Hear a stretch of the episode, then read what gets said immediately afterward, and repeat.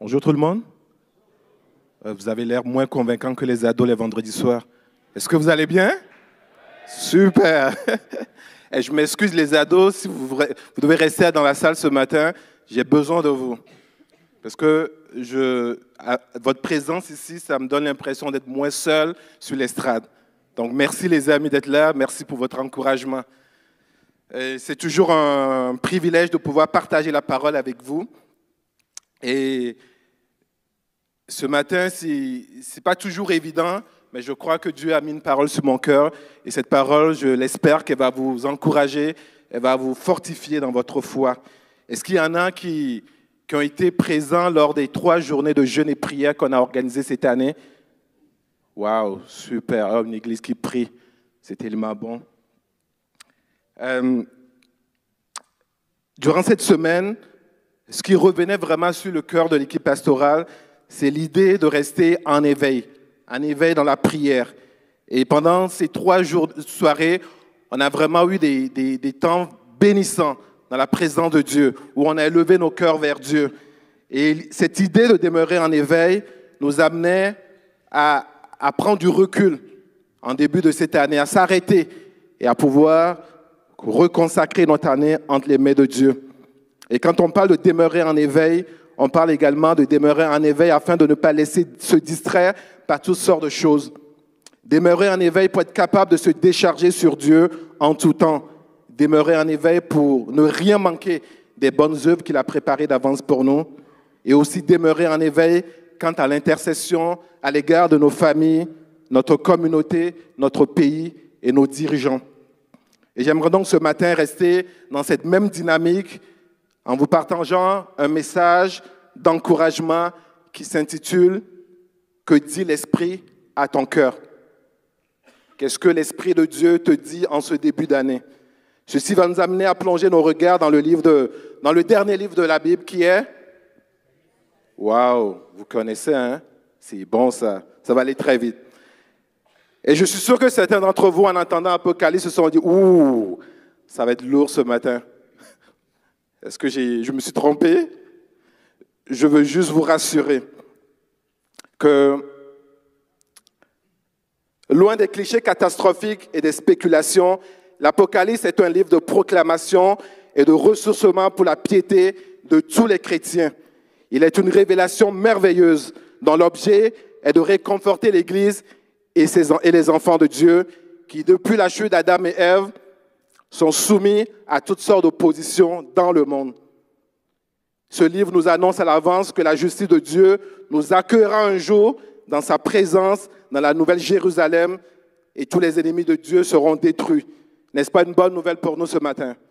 Amen. Mais dans l'attente de ce glorieux jour dont seul Dieu connaît la date, je n'ai pas la prétention de vous donner la date ce, ce matin, nous allons voir ce matin dans l'Apocalypse comme je vous encourageais à voir dans l'Apocalypse ce matin comme une suite, de ne pas le voir comme une suite de, de prédictions futuristes qu'il faudrait décoder à tout prix.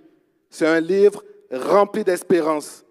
Un livre qui a encouragé la foi des chrétiens de la première génération et qui a pour but de nous garder en éveil jusqu'au retentissement de la dernière trompette annonçant le retour de Christ. Est-ce qu'il y en a qui ont hâte de ce retour? Mais il faut être prêt pour ce retour. Il faut rester en éveil. Et avant d'aller plus loin dans le vif de mon sujet, j'aimerais partager ceci avec vous. Est-ce que vous savez que l'Apocalypse débute par une bénédiction pour celui qui en fait la lecture et pour ceux qui l'entendent et y obéissent? L'entendre, mais obéir également à ce que Dieu nous révèle au travers de sa parole.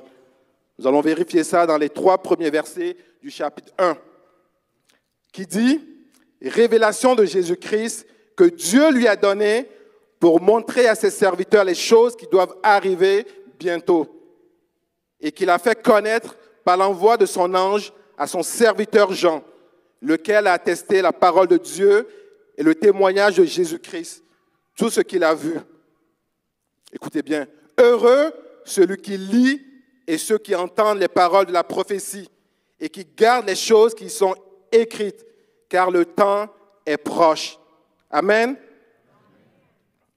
Si vous avez déjà lu l'Apocalypse, vous êtes certainement tombé une fois sur le message de Jésus adressé aux sept églises qui sont dans la province d'Asie. On parle de l'église d'Éphèse, Smyrne, Pergame, Thyatire, Sardes, Philadelphie et Laodicée.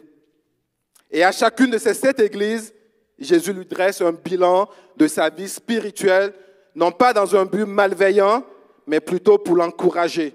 Encourager celle qui était persécutée, avertir celle qui faisait face à des dangers, appeler à la repentance celle qui s'est éloignée, exhorter les fidèles à persévérer malgré les épreuves et proclamer l'assurance de la victoire finale pour celui qui tiendra bon dans sa foi. Pour celui qui tiendra bon dans sa foi. Je ne sais pas pour vous, mais moi, je veux par la grâce de Dieu tenir bon dans ma foi, peu importe les persécutions, peu importe les épreuves et les tentations d'aujourd'hui et à venir. Et au travers de ce message, je prie vraiment le Saint-Esprit qu'il vienne parler à nos cœurs et nous aider à progresser avec lui. Amen. Notons que même si ces sept églises étaient contemporaines à l'apôtre Jean, elles montrent si bien les réalités auxquelles l'Église et les chrétiens d'aujourd'hui font face. Et comme disait pasteur Jean-Paul la semaine dernière dans son message, il n'y a rien de nouveau sous le soleil. Rien de nouveau. Les mêmes choses auxquelles les premiers chrétiens ont été confrontés, nous en sommes confrontés également aujourd'hui. Nous vivons les mêmes défis, mais dans un siècle différent, tout simplement. Moi, j'ai la ferme conviction que le message adressé en propre à chaque Église fait aussi partie du message global à toutes les Églises, c'est-à-dire toutes les Églises sans exception, tous les croyants, puisque chacun de ces messages que Jésus leur a adressés se termine par un avertissement. Que celui qui a des oreilles entende ce que l'Esprit dit aux églises, c'est-à-dire à toutes les églises, sans exception, à tous les chrétiens, à tous les croyants. Dieu nous invite à se mettre à son écoute et à recevoir ce que l'Esprit nous donne. Le temps ce matin nous manquerait pour, pour que j'aille en détail dans, dans les différentes facettes de chaque église, ses faiblesses et ses forces, mais je vais juste m'attarder sur l'essentiel de ce que je crois que Dieu m'a donné pour vous encourager ce matin, pour m'encourager moi-même également ce matin. Et je vais prendre seulement la première lettre, la septième lettre, la, septième lettre et la sixième lettre. On va parler des faits ce matin, on va parler de Laodicée et de Philadelphie.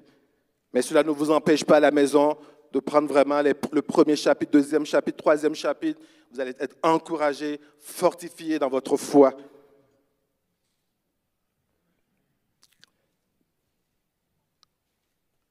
Le message adressé à cette Église est encore actuel. Et Dieu veut parler à nos cœurs.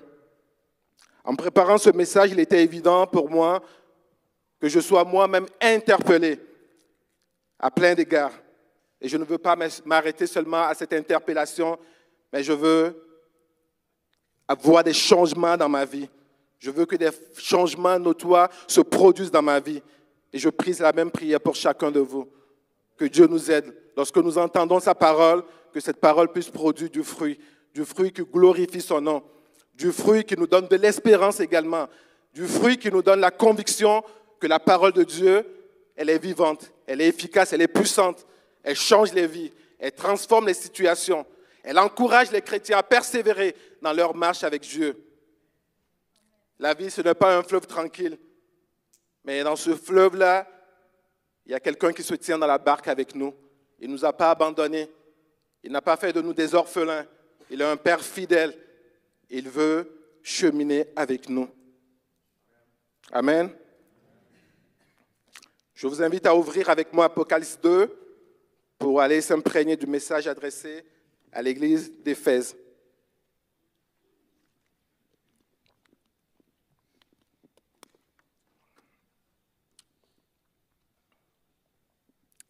Écrit à l'ange de l'église d'Éphèse. Voici ce que dit celui qui tient les sept étoiles dans sa main droite, celui qui marche au milieu des sept chandeliers d'or. Je connais tes œuvres, ton travail et ta persévérance. Je sais que tu ne peux supporter les méchants, que tu as éprouvé ceux qui se disent apôtres et qui ne le sont pas, et que tu les as trouvés menteurs. Que tu as de la persévérance, tu as souffert à cause de mon nom, et que tu ne t'es point lassé. Mais ce que j'ai contre toi, c'est que tu as abandonné ton premier amour. Souviens-toi donc d'où tu es tombé. Repends-toi et pratique tes premières œuvres. Sinon, je viendrai à toi et j'ôterai ton chandelier de sa place, à moins que tu ne te repentes. Jusque-là, la parole de Dieu. Rien de moins. Et pour vous mettre un peu en contexte, Éphèse était la plus grande ville de la province romaine d'Asie et le siège de l'administration romaine de cette région. L'apôtre Paul s'y rend lors de ses deuxième et troisième voyages missionnaires et il fonde même dans cette ville une église. Et le bilan que Jésus dresse de cette église débute par des compliments sur ses points forts.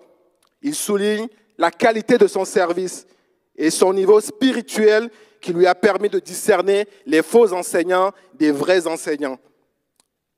Et Jésus continue en agréant leur souffrance face à la persécution. Et on peut même se, se demander, avec tout cela, que peut-on donc reprocher à une telle Église, à un tel chrétien, avec autant de bonnes qualités Eh bien, le coup de, le, coup de théâtre ne tarda pas à arriver au verset 4. Écoutez. Mais ce que j'ai contre toi, c'est que tu as abandonné ton premier amour. Ce que j'ai contre toi, c'est que tu as abandonné ton premier amour. Alors que le bilan de l'Église semblait parfait, Jésus, sans passer par quatre chemins, lui reproche de manière très claire un manque de relation vraie et authentique avec lui. Tous les beaux compliments précédents ne pourraient substituer, à ce manque. Quelle leçon Quelle leçon pour l'Église d'Éphèse et pour nous croyants d'aujourd'hui? Dès le commencement, Dieu a toujours désiré être proche de son peuple dans une communion vraie et intime. Et par la bouche du prophète Jérémie, il va même dénoncer l'infidélité d'Israël opposée à son premier amour et à la fidélité constante du Dieu qu'il est. Et nous le lisons dans le, dans le livre de Jérémie, chapitre 2, verset 2. Va, écris aux oreilles de Jérusalem, ainsi parle l'Éternel. Je me souviens de ton amour lorsque tu étais jeune, de ton affection lorsque tu étais fiancé, quand tu me suivais au désert dans, une terre inculte. Et nous, dans notre cheminement aujourd'hui avec Dieu, il nous interpelle toujours par le doux murmure de son Saint-Esprit. À chaque fois que nous tombons de la hauteur où nous, étions avec lui, il nous ramène à lui. Il nous parle, il nous soutient, il nous fortifie. Nous pouvons tous traverser des, saisons dans nos vies dans lesquelles notre intimité avec Dieu peut prendre un coup. Nous pouvons malgré tout continuer à le suivre, à le servir dans l'Église, à le servir dans nos vies, dans notre communauté, à faire de bonnes œuvres, comme l'Église d'Éphèse le faisait, à même tourner le dos au péché. Mais ce que Jésus réclame, de notre part, ce sont des œuvres qui viennent de son amour pour lui. Des œuvres qui viennent de son amour pour lui. Un cœur tout entier à lui. Un cœur dédié à lui. Un cœur qui soupire après lui jour après jour. Et dans le verset 1, il est dit, Voici ce que dit celui qui tient les sept étoiles dans, sa main droite, celui qui marche au, au milieu des sept chandeliers d'or. On voit ici une présentation de Christ qui nous rappelle son autorité sur l'Église, son autorité sur chacune de nos vies. Rien ne lui échappe. Et aussi sa présence dans l'Église dans chacune de nos vies. Tout est dans sa main. Et le rapport qu'il veut avoir avec nous est un rapport de proximité et d'intimité. Un rapport de proximité et d'intimité. Dieu ne veut pas être distant de nous. Il veut qu'on soit proche de lui. Il veut qu'on soit amoureux de lui. Ceux qui sont mariés ici savent de quoi je parle. Pendant les fiançailles, on est fou amoureux. Et cinq ans, dix ans plus tard, une chance que nos épouses sont là, je parle aux hommes. Une chance que nos épouses sont là pour nous le rappeler. Il me semble que ton premier amour pour moi a baissé un peu. Surtout lorsqu'elles veulent aller au resto. Mais on parle de Dieu ici. On parle de l'amour qu'on peut avoir pour notre Sauveur, celui qui a tout donné pour nous, celui qui s'est sacrifié pour nous et qui ne veut rien d'autre en retour que notre cœur. Il ne veut pas de l'argent de notre part. Le service, c'est bon, mais il veut plus que ça. Il veut notre cœur, ce que nous avons de plus cher. Dans Matthieu 18, verset 20, Jésus dira ceci à ses disciples. Car là où deux ou trois sont assemblés en mon nom, je suis au milieu d'eux. Et plus de 2000 ans plus tard, il tient toujours à sa parole et invite nous tous qui avons peut-être abandonné notre premier amour à se rapprocher à nouveau de lui. Il nous invite à nous souvenir d'où nous sommes tombés, à nous repentir au risque de voir notre chandelier être ôté de sa place. Jésus dit que l'Église, avec grand E, et les chrétiens que nous sommes, nous avons pour rôle d'être témoins dans le monde, comme une lumière qui brille dans les ténèbres. Et celui qui néglige sa lumière voit progressivement l'intensité de cette flamme diminuer.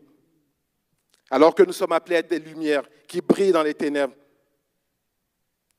Et lorsque nous, négligeons cette relation avec lui, lorsque nous laissons cette flamme, cette lumière en nous s'éteindre, cela nous amène à perdre même notre autorité, l'autorité qu'il nous a donnée sur l'ennemi de nos âmes. Pour que tu sois, tu aies cette pleine autorité d'utiliser le nom de Jésus, il faut avoir une relation avec celui qui t'a donné ce nom-là. Il faut le connaître. Il faut le chérir dans son cœur. Il faut prendre soin de lui. Il faut lui donner la place qui lui revient. Il faut l'honorer. L'honorer dans chacune de nos vies. Amen. Et par cet avertissement, Jésus veut provoquer en chacun de nous un retour radical au premier amour. Un retour radical au premier amour.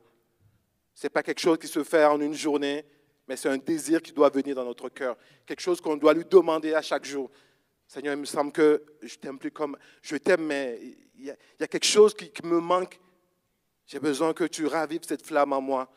Montre-moi qu'est-ce que je peux faire pour. Tantôt, je pense que c'est pasteur, euh, pasteur Francis qui disait tout ce qui nous empêche d'être plus proche de lui. On vient devant lui, on vient lui déverser nos cœurs. Seigneur, je veux que mon cœur brûle à nouveau pour toi. Je veux t'honorer, je veux te louer.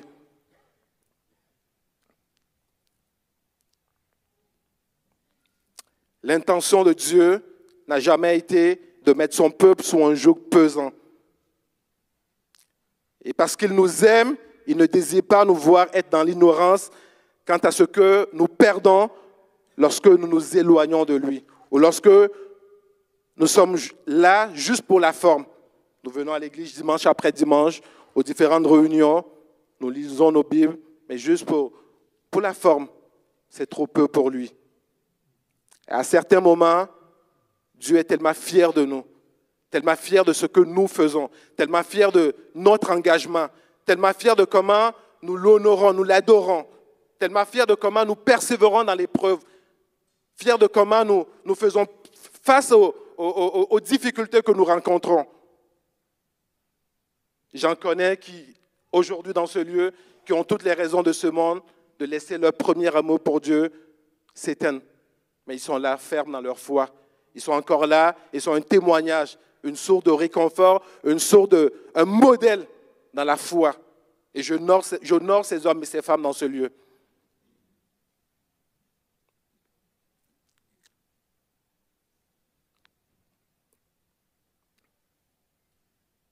Dieu nous encourage. Il nous soutient jour après jour. Et heureusement, à d'autres moments dans notre vie, il se sent dans l'obligation de nous reprendre comme un bon père. De nous dire, hey, il me semble que tu t'éloignes un peu. Il me semble que ta flamme est en train de s'éteindre. ravive cette flamme-là. Reviens à moi. Ne cherche pas seulement ma main, mais cherche mon cœur. Cherche mon cœur et je vais te révéler de grandes choses. Et pour souvent regarder un peu au bilan de l'état spirituel de l'église de Laodicée. On le lit dans l'Apocalypse 3, verset 14 à 17. Écrit à l'ange de l'église de Laodicée, voici ce que dit l'Amen, le témoin fidèle et véritable, l'auteur de la création de Dieu. Je connais tes œuvres, je sais que tu n'es ni froid ni bouillant, si seulement tu étais froid ou bouillant. Ainsi, parce que tu es tiède et que tu n'es ni froid ni bouillant, je vais te vomir de ma bouche. En effet, tu dis, je suis riche, je me suis enrichi, je n'ai je n'ai besoin de rien. Et tu ne sais pas que tu es malheureux, misérable, pauvre, aveugle et nu. Voici une église qui ne reçoit aucun compliment du Seigneur. Elle n'a été, trouvée ni froid, ni chaud. Elle est tout simplement tiède. En d'autres termes, une église ou un chrétien, un croyant avec un cœur partagé. Un chrétien qui fait beaucoup de compromis avec le monde et qui se laisse facilement balloter par toutes sortes de vagues. Et certains commentateurs de la Bible affirment que l'Odyssée avait deux villes voisines, Hierapolis et Colosse. Les eaux chaudes de Hierapolis étaient renommées pour leur effet thérapeutique et les eaux froides de, la ville de Colosse étaient pures et potables. Mais que l'Odyssée avait des problèmes d'alimentation en eau. Son eau tiède, son eau était tiède et provoquait la nausée chez ceux qui en buvaient. Et certains pensent même que c'est le témoignage de l'Église qui est en cause. Car si l'eau chaude soigne et que l'eau froide est sourde de vie, l'eau tiède est inutile. Inutile l'eau tiède. Au verset 14, on lit, Voici ce que dit l'Amen, le témoin fidèle et véritable, l'auteur de la création de Dieu. En effet, Jésus est la vérité. Et il est totalement approuvé de Dieu qui connaît les œuvres de cette Église. Et Dieu connaît également mes œuvres. Il connaît également les vôtres également.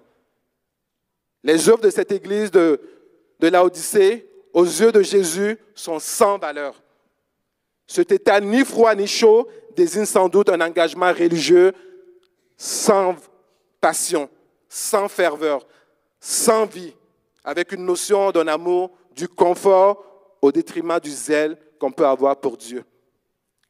Et on peut comprendre aisément en lisant ce passage que Jésus aurait préféré voir cette église bouillante. Il aurait souhaité voir vraiment cette église bouillante pour lui. Mais pourquoi froide plutôt que, tiède? Il aurait mieux valu que les croyants de cette église de, de Laodicée ne connaissent pas du tout l'Évangile afin que l'occasion puisse leur être offerte pour se convertir, pour recevoir Christ dans leur cœur. Mais toute la tristesse de Jésus réside dans le fait qu'il se croyait chrétien sans l'être réellement. Et en règle générale, la tiédeur dans son sens moral n'est jamais positive. Pire encore, cette Église ou ces croyants ne voyaient pas la misère et la pauvreté spirituelle dans laquelle ils se trouvaient. Le matérialisme dans lequel ils étaient vautrés les empêchait de voir les vraies choses, les empêchait de voir ce que Dieu mettait devant leurs yeux pour leur faire prendre conscience de leur état réel spirituel. Lisons ce qui est écrit dans le verset 17. En effet, tu dis, je suis riche, je me suis enrichi et je n'ai besoin de rien. Et tu ne sais pas que tu es malheureux, misérable, pauvres, aveugles et nus. Ces chrétiens de l'église de la Odyssée sont malheureux parce qu'ils ont mis leur confiance dans les biens matériels de ce monde qui sont trompeurs. Les biens matériels, il n'y a rien de mauvais en soi. Mais lorsqu'on met sa confiance en ces biens matériels, on est très malheureux. Ils sont pauvres parce que les richesses de ce monde ne comblent pas la place que Jésus-Christ seul devrait occuper dans le cœur de chaque être humain. Aveugles parce qu'ils manquent complètement de lucidité. Ils ne discernent point les choses les meilleures que seul Christ peut révéler à ceux qui s'approchent de lui avec un cœur sincère et ouvert à recevoir. Et ils sont nus parce qu'ils n'ont pas revêtu Christ et demeurent dans la, dans la honte de leur péché. Mais dans sa grâce infinie, dans son amour, Jésus ne repose pas cette église-là. Il ne repose non plus pas toutes les personnes qui peuvent s'identifier dans le, dans, dans le bilan spirituel de cette église. Plutôt, il leur tend la main. Il leur tend la main. Il ouvre grandement ses bras. Il les accueille. Il les conseille. On peut lire dans le verset 18 ceci. Je te conseille d'acheter de moi de l'or éprouvé par le feu, afin que tu deviennes riche et des vêtements blancs, afin que tu sois vêtu et que la honte de ta nudité ne paraisse pas, et un collier pour oindre tes yeux, afin que tu vois, afin que tu sors de la cécité spirituelle et que tu puisses voir clairement ce que j'ai pour toi, les bonnes œuvres que j'ai préparées d'avance pour toi, afin que tu puisses les pratiquer et être victorieux dans, ta marche avec Dieu. Et en faisant un peu des recherches, j'ai trouvé que la ville de Laodicée était un grand centre financier, comme de nos jours on peut parler de New York, Paris, Francfort ou même de Tokyo. Elle était connue pour ses traitements ophtalmologiques, d'où l'invitation ironique de Jésus à venir vers lui pour acheter un collier de qualité supérieure et inégalable.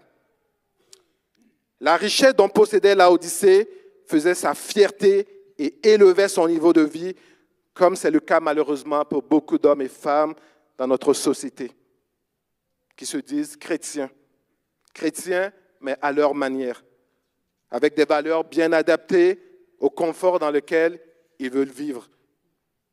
Ils ne veulent pas être euh, bousculés dans, ce confort-là. Mais avec amour et compassion, Jésus va les appeler à la repentance au verset 19. Il leur dit, moi, je reprends et je corrige tout ce que j'aime. Tout ce que j'aime, je les reprends, je les corrige. Aie donc du zèle et repens-toi. Et c'est une parole pour chacun de nous ce matin, moi-même y compris. Aie donc du zèle, repens-toi. Tu es tombé nécessairement quelque part. Relève-toi, fortifie-toi, prends courage, reviens à moi. J'ai de belles choses en réserve pour toi. Je veux te faire découvrir plus que tu n'as jamais découvert jusqu'aujourd'hui. Il faut rappeler que l'Église n'a reçu aucune approbation de la part de Jésus. Cet appel à la repentance est sans doute le plus révélateur de l'amour de Dieu pour les perdus, pour ceux qui ne le connaissent pas. Jésus n'a jamais cessé de chercher ses brebis égarées. Et lorsqu'il reprend ses enfants, c'est toujours pour leur bien, par amour et non pas par colère. On le voit si bien dans Hébreu 12, verset 10, lorsque l'auteur écrit ceci. Nos pères nous corrigeaient pour un peu de temps, comme ils le trouvaient bon, tandis que Dieu le fait pour notre bien, afin que nous participions à sa sainteté. Quel privilège. Dieu nous appelle à participer à sa sainteté. Dieu nous aime et nous fait grâce lorsque nous acceptons Jésus dans notre cœur de devenir ses enfants, lesquels sont nés non du sang, ni de la volonté de l'homme, ni de la chair, mais de Dieu lui-même. Et il nous invite à participer à sa sainteté, tout en bénéficiant en tout temps de sa grâce et de sa miséricorde. Pour participer à sa, sainteté, il nous accorde sa grâce, sa miséricorde, jour après jour. Il sait très bien combien c'est difficile et impossible pour chacun de nous de pouvoir y arriver sans sa grâce. On a tous besoin de cette grâce-là. Quelque chose qu'on n'a pas mérité, mais quelque chose qui nous a été offert gratuitement. Et parlant de grâce, l'Église de Philadelphie, qui sera mon dernier point ce matin, a su bien la saisir. Je vais donc pouvoir terminer sur une note plus positive. Si certaines églises n'ont reçu aucune approbation de la part de Jésus, celle de Philadelphie n'a reçu que des compliments, que des beaux mots de la part de Jésus. C'était une plus petite ville comparée aux autres, mais modeste, humble. Allons voir ça dans l'Apocalypse 3, verset 7. Il est écrit, écrit à l'ange de l'église de Philadelphie, Voici ce que dit le Saint, le véritable, celui qui a la clé de David, celui qui ouvre et personne ne pourra fermer, celui qui ferme et personne ne pourra ouvrir. Notre Seigneur Jésus a tout pouvoir pour ouvrir le chemin du salut et de l'évangélisation du monde. Comme il a tout pouvoir pour fermer le, lieu du séjour des morts. Et comme dans les messages aux autres églises, Jésus débute son bilan pour cette église par les points positifs. Les œuvres de Philadelphie évoquées sont sans qualificatif, mais bonnes. Le peu de puissance de l'Église doit être compris ici comme positif, car bien qu'étant faible en elle-même, elle a su garder la parole de Christ, qui est source de puissance et d'autorité.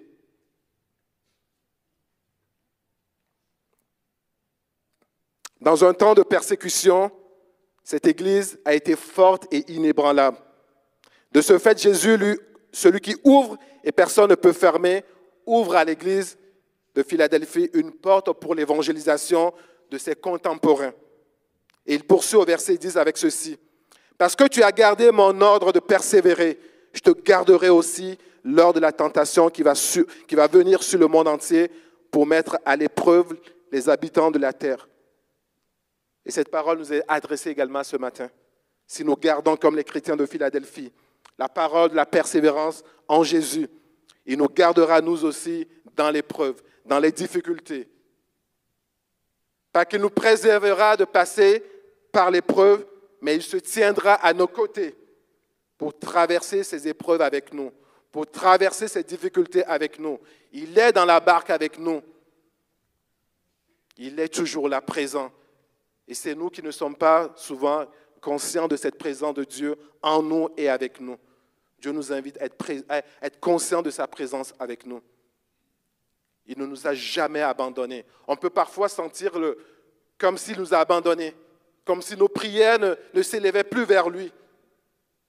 Il entend, il œuvre, même dans le secret, même dans l'invisible. Dieu agit.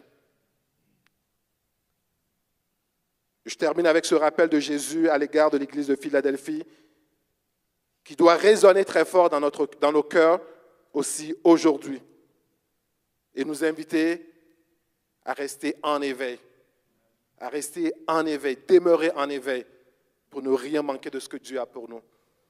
Au verset 11, il dit, Je viens bientôt, tiens ferme ce que tu as, afin que personne ne prenne ta couronne.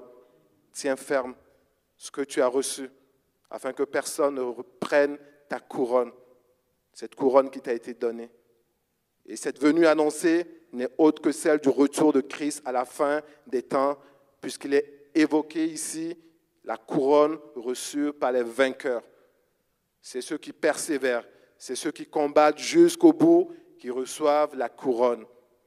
Et peuple de Dieu, je veux nous encourager ce matin à continuer la marche avec Jésus, à persévérer dans la foi, à s'approcher de lui, à lui demander secours, à lui demander force et courage pour continuer. Si je peux inviter les médecins à me, rejoindre. Et ce qui me surprend dans cet appel est que même si une église comme celle de Philadelphie, qui ne reçoit aucun reproche, se voit encouragée à être attentive à persévérer, à demeurer en éveil. Waouh, quelle leçon pour nous. Une église qui a été trouvée parfaite aux yeux de Jésus, persévérante, aimant Dieu. une église avec un cœur tout entier pour, Dieu. Mais à cette église, Jésus va l'encourager à être encore attentive, de ne pas dormir sur ses lormiers, mais à être attentive, à persévérer, à demeurer en éveil, à rester debout, tenir ferme dans la foi. À plus forte raison, nous aussi aujourd'hui, Dieu nous encourage à ne pas lâcher prise, mais à garder nos yeux, nos regards fixés sur lui, à le laisser nous enseigner, à le laisser nous montrer la voie, le chemin que nous devons suivre, à pouvoir nous décharger sur lui, à pouvoir lui ouvrir nos cœurs, lui parler de nos peurs, de nos craintes, de nos doutes.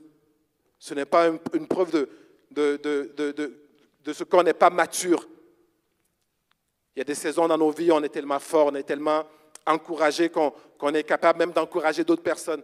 Mais à d'autres saisons, on est vraiment abattu. Mais dans ces saisons, Dieu nous invite à venir à lui.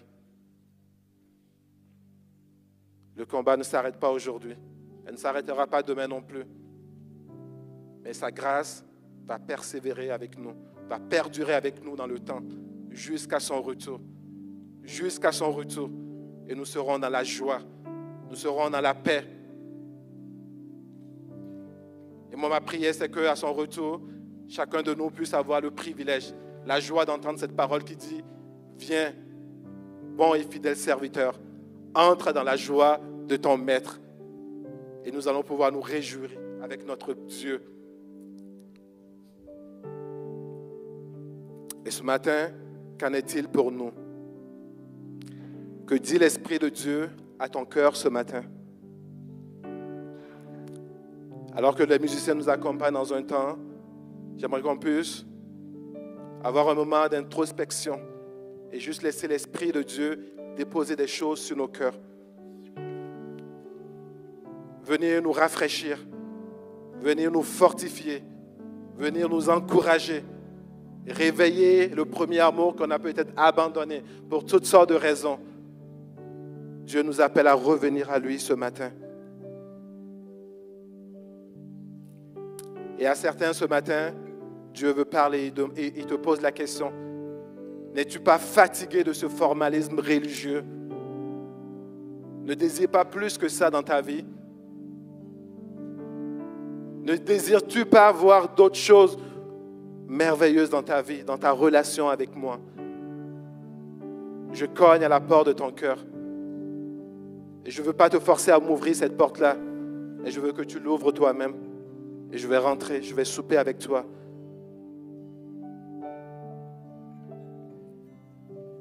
Laissons le Saint-Esprit nous parler ce matin. Laissons-le raviver la flamme de ta présence en nous.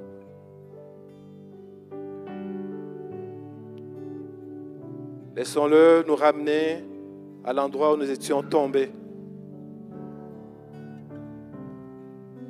Laissons-le se révéler à nous à nouveau. Et peut-être tu es dans ce lieu ce matin, tu n'as jamais goûté à ce premier amour. Tu n'as jamais donné vraiment ton cœur à Jésus. Et alors que les yeux sont fermés, Jésus t'appelle à ouvrir son cœur, ton cœur à lui. Et veut venir habiter dans ton cœur. Et peut-être que les soucis de ce monde t'ont rendu tiède. Jésus veut te voir bouillant pour lui. Jésus veut ramener la vie dans ton cœur. Il veut ramener la vie dans ton couple. Et ce matin, si tu es dans ce lieu, tu as besoin de raviver cette flamme dans ton cœur. Tu as besoin de goûter à ce premier amour que tu n'as peut-être jamais goûté. Je veux juste t'inviter à lever la main où que tu es. Et je veux prier pour toi ce matin. Oui, je vois ta main. Je vois vos mains. Seigneur Jésus, je te remercie pour ta grâce. Je te remercie pour le Dieu que tu es. Le Dieu qui ne condamne pas, mais le Dieu qui nous appelle à la repentance, le Dieu qui nous soutient, le Dieu qui nous fortifie, le Dieu qui nous accorde sa grâce, sa miséricorde. Seigneur, merci. Merci Seigneur pour le privilège que nous avons ce matin de nous approcher de toi. Non pas à cause de nos œuvres, mais à cause du sang de Jésus qui a été versé pour nous, qui nous a lavés, qui nous a purifiés. Et ce matin, Seigneur, nous venons, Seigneur. Et je veux prier pour chacun de mes frères et sœurs présents dans ce lieu qui ont levé leurs mains, Seigneur. Tu connais leur cœur, tu connais leurs besoins. Seigneur, que celui-là qui n'a jamais goûté à ce premier amour, à l'amour que tu as pour lui, reçoive cet amour dans son cœur ce matin. Seigneur, je prie, Seigneur, pour que ta présence, Seigneur, vienne raviver ta flamme en lui, Seigneur. Je prie pour chaque frère, chaque sœur, chaque homme, chaque femme dans ce lieu, chaque ado dans ce lieu, Seigneur, qui a besoin d'expérimenter, Seigneur, cet amour dans son cœur, Seigneur. Qui a besoin, Seigneur, de passer d'un état, Seigneur, de, de tiédeur, Seigneur, à un état, Seigneur, de, vie bouillant pour toi, Seigneur. Seigneur, amène la vie dans les cœurs ce matin. Guéris les cœurs qui sont blessés ce matin. Restaure les âmes ce matin. Guéris, Seigneur, ce matin. Soutiens, Seigneur. Parle au cœur ce matin. Relève ce matin. Fortifie ce matin. Merci, Seigneur. Nous voulons être un peuple, Seigneur, bouillant pour toi. Nous voulons être un peuple, Seigneur, qui soupire après toi. Et Seigneur, nous te prions ce matin. Aide-nous à demeurer en éveil, Seigneur. Aide-nous, Seigneur, à ne pas négliger le message de ton retour, Seigneur. Nous ignorons la date, Seigneur. Toi seul connais la date. Mais nous voulons être trouvés prêts le jour de ton retour, Seigneur. Aide-nous, Seigneur. Aide-nous, prends-nous par la main. Fortifie-nous. Là où nous sommes tombés, relève-nous, Seigneur. Là où nous sommes fatigués, Seigneur, donne-nous un souffle nouveau, Seigneur. Merci, Saint-Esprit. Merci parce que tu parles au cœur ce matin. Merci, Seigneur, parce que tu guéris tu restaures, tu encourages, tu fortifies, tu enlèves la condamnation ce matin. Tu nous laisses partir avec un joug léger qui vient de toi. Oh Seigneur, nous ne voulons pas porter des choses que tu ne nous appelles pas à porter, mais nous voulons ce matin les déposer à tes pieds, Seigneur. Nous reconnaissons notre état spirituel, Seigneur. Et nous voulons, Seigneur, aller plus loin avec toi. Nous voulons aller de progrès en progrès avec toi. Nous voulons être une source de bénédiction pour notre ville, pour notre entourage, pour nos familles, dans nos couples, Seigneur. Fais ton œuvre en nous ce matin. Fais ton œuvre en nous ce matin. Que celui-là qui a mis sa confiance dans les biens matériels, Seigneur, et qui dit en lui-même qu'il est riche, qu'il n'a besoin de rien, que tu puisses parler à son cœur ce matin. Que tu puisses, Seigneur, mettre ton collier sur son œil, Seigneur, ses yeux, afin qu'il puisse être guéri de sa cécité spirituelle et qu'il reconnaisse qu'il a besoin de toi, qu'il a besoin de toi, qu'il a besoin de toi, afin de vivre une vie qui te glorifie, qui t'honore. Merci Seigneur. Merci Jésus. Merci pour ta parole qui apporte la vie dans nos âmes, dans nos cœurs. Sois élevé ce matin. Merci Jésus. Alléluia. Amen.